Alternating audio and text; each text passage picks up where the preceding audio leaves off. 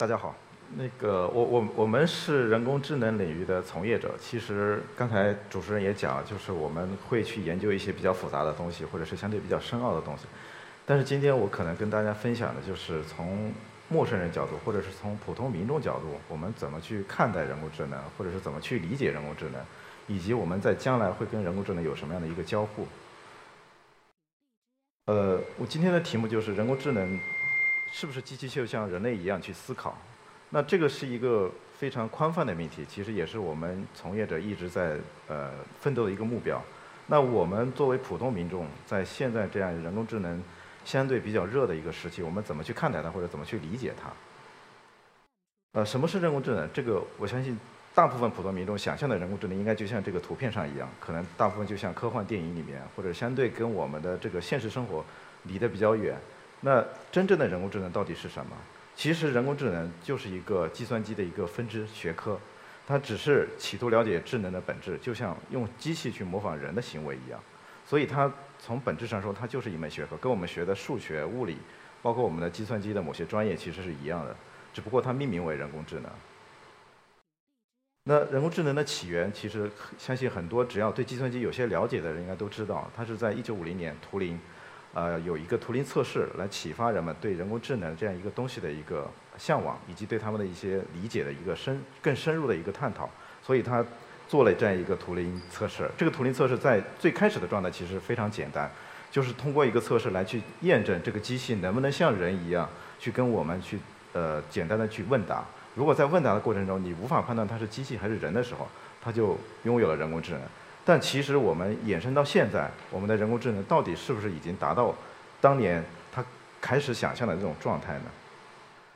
其实现在我们想看到的人工智能，就不是图灵一开始希望推进的那个简单的人机对话。它其实更多的，我们看到现在的人工智能，更多的是人的本身的一个内容的交流，还有非常多的是情感的交流。那内容的交流和情感的交流，其实是我们最终想要达到人工智能更极致的一个目标。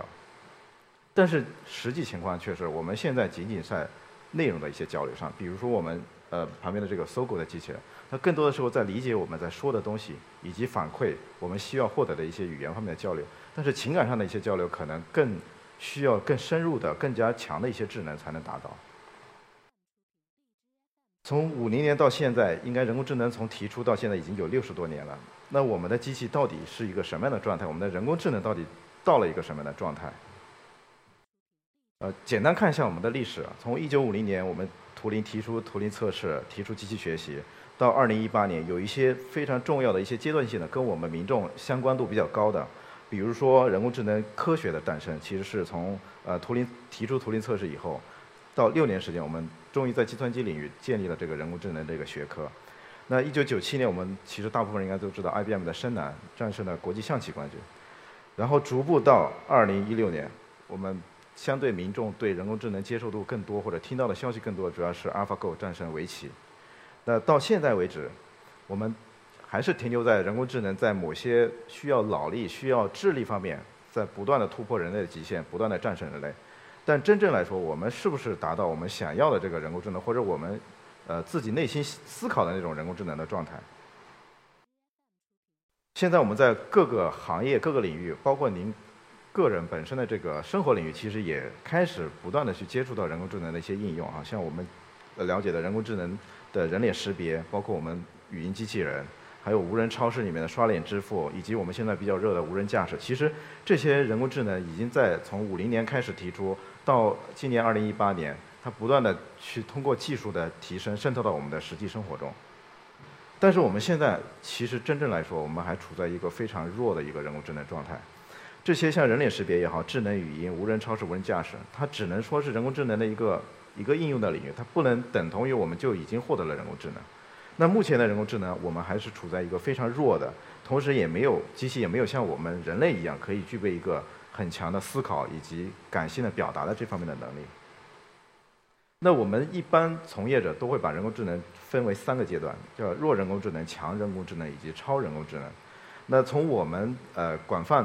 各种学术界也好，工业界也好，包括研究的人员也好，对人工智能、强人工智能以及超人工智能到底什么时候能到来，我们做了一些简单的普及性的一些分析。呃，大部分判断是强人工智能到来是在二零四零年，那真正我们超人工智能到到来可能在二零六零年，甚至再往后一点。这不代表一个专业的观点，只是在一个学术或者是一些基基本的一些预测观点中才获得的一些结果。那现在我们处在哪个位置？其实我们现在处在弱人工智能到强人工智能之间的这个这个阶段。那我们有视觉的一些识别，像人脸识别、物体识别、文字识别；像语音，我们有语音识别，包括语音合成，以及部分带有一些情感的情感机器人，还不是有很强的情感机器人。那语言，我们有机器翻译、人机对话，呃，包括我们的游戏机器人。那这些其实都处在弱人工智能跟强人工智能之间。那弱人工智能、强人工智能以及超人工智能怎么定义呢？其实弱人工智能就是简单的描述语言，不不去复制感情；强人工智能就可以理解我们的情感。同时像人类一样思考和决策，那超人工智能可能它就超越了人类的思想，甚至到了另外一个维度，我们无法理解的一个思维的高度。其实这样一个类比，就像我们理解蚂蚁或者理解呃我们的其他的小型的动物一样，它可能无法理解我们人类所思考的东西。那将来如果超人工智能是出现以后，我们的人类可能无法理解强人工智能它在思考的一个境界。所以从这三个维度来说，我们现在就处在一个弱人工智能到强人工智能之间的这样一个状态。我们也不断的在呃为强人工智能的到来在不断的去努力。那那回到一个就是在我们这个有生之年，我们有没有可能看到超人工智能出现在我们的周边，或者是出现在我们的人类社会中？这两个图其实是蛮有意思的。从左边我们可以看到，如果你无法预知未来的话，你从左边这个图你看到的是在过去发展。从科技的发展，我们的呃这个智能的发展的速度，我们可以看到它是一个非常平缓的一个曲线。呃，这样简单理解就是，我们从我们现在这个角度来看，我们在过去都是一个非常平缓，达到我们的目前的状态。但真正对未来的一个发展段势，其实是第二张图表现，它可能在后面的发展是一个非常指数级的一个上升曲线，而不是像我们现在看之前的这种速度。所以这个发展速度可以认为，我们的科技发展从过去到现在以及到未来。一定会不断的呈指数级往上去叠加。那现这个是这个就代表了我们自己认为以及将来可能发展的速度。从我们自己认为，按照过去的经验到现在一个发展情况，我们自己认为它是一个非常平缓的向上。那实际可能达到的速度就是超越我们自己的想象，可能以非常加速的方式来来去前行。那人工智能现在解决的，刚才我说到。其实简单的一些呃逻辑判断、思维，包括智力方面的东西，它已经很大程度上超过了人类。但是在一些简单的，我们认为基本不是很难的东西的时候，它却非常困难。比如说这块石头，我们简单人不需要任何判断，连三岁小孩子都知道这是块石头。但是机器在判断这个东西是石头的时候，它就非常复杂，可能对这个东西的认知就会差得很远。那我们强人工智能的到来，可能需要的各个方面的一些不断的。叠加，包括我们硬件上电脑处理的速度，我们半导体技术的进步，还有我们量子的一些计算力的一些提升。到软件上，我们不断有算法的提升，包括有学术上的研究，也是不断从弱人工智能到强人工智能必备的一个过程。那刚才也明显的提到了，就是后面的指数级增长，可能是我们现在站在这个时间点无法判断也无法预期的一个东西。但是可以判断的是，后面的技术的变革和速度一定超越我们过去的所有的这个时间点。也许有一天我们就会看到，但是这个时间点，就像我们判断，二零六零年这个时间点是不是准确，我们确实无法预料。那我们在有生之年能不能等待这个强人工智能的到来，这个其实大家都不是很很清晰。那起码我们在这个时间节点，就像我们不断的做努力，不断的做这个技术的叠加，也许有一天在我们的身边周边就会获得一些更加惊喜的东西。就像我们过去六十多年不知道人工智能是什么，但突然有一天阿尔法狗战胜了我们的围棋冠军以后。大家就意识到这个东西的到来，也许在某一个时间点，突然一个东西的出现，就告诉大家强人工智能已经到来了。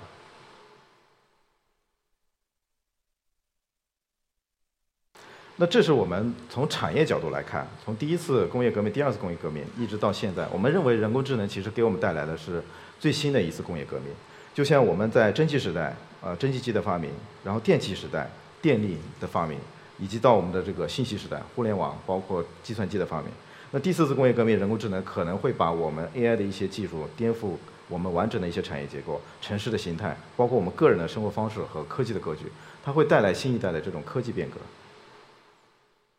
呃，新的东西总会有辩证的一些态度，都有有些人认为是好的，有些人认为是坏的。比如说，某些人认为人工智能是会是一个非常呃美好的东西，有些人认为人工智能是一个非常危险的东西。那这个东西其实在过去也不断的发生，比如说轮船的发生，还有一些呃蒸汽机的发明，总会带来这些负面的东西。但是我相信人类应该会把握这个科技的一个命脉。从过去来看，蒸汽机没有陷害人类，反而是把人类提升到一个更高的一个层级。我相信人工智能也会带来一个更高的美好的一些科技的变化。那跟我们息息相关的，可能在很多方面不断的，大家会感受到人工智能的一些东西。比如说我们的智能家居，我们也会解放双手，很多的东西不需要我们人来去干。那治疗疾病的时候，更多的会用到我们人工智能的技术。落地的应用就更多了。可能现在在我们从业者而言，包括我们的一些产业变革里面，不断的在去叠加这些人工智能技术。比如说安防领域，我们用人脸识别来协助公安来破案；工业领域，我们用工业机器人来去替代人。那零售领域，刷脸支付、刷脸开门、智能货架、无人超市都会在不断的出现。那像教育，机器人老师，呃，金融我们有财务的投资管理，包括财务的风险监控，都慢慢的有机器人来做。那智能的物流、无人化的这种搬运、分拣，这些都是人工智能的实际录影。那我们图灵其实是呃将计算机视觉技术用于各个行业的一家人工智能公司，其实就是我们把人工智能的一个技术。附加到一些呃各行各业，那通过这些新的技术的出现，来帮助这些行业进行有好一点的这种科技变革。那我们主要做了几个领域的一些实际的应用，在安防，安防我们帮助公安通过人脸识别来去协助协助破案。在工业，我们通过工业机器人来去替代产线上周而复始去做呃一些重复性的一些工作的女工。那，包括零售，我们在智能货架，包括一些呃客流的分析，我们帮他去提升他的这个销售的决策。谢谢大家，我们基本今天的分享就到此。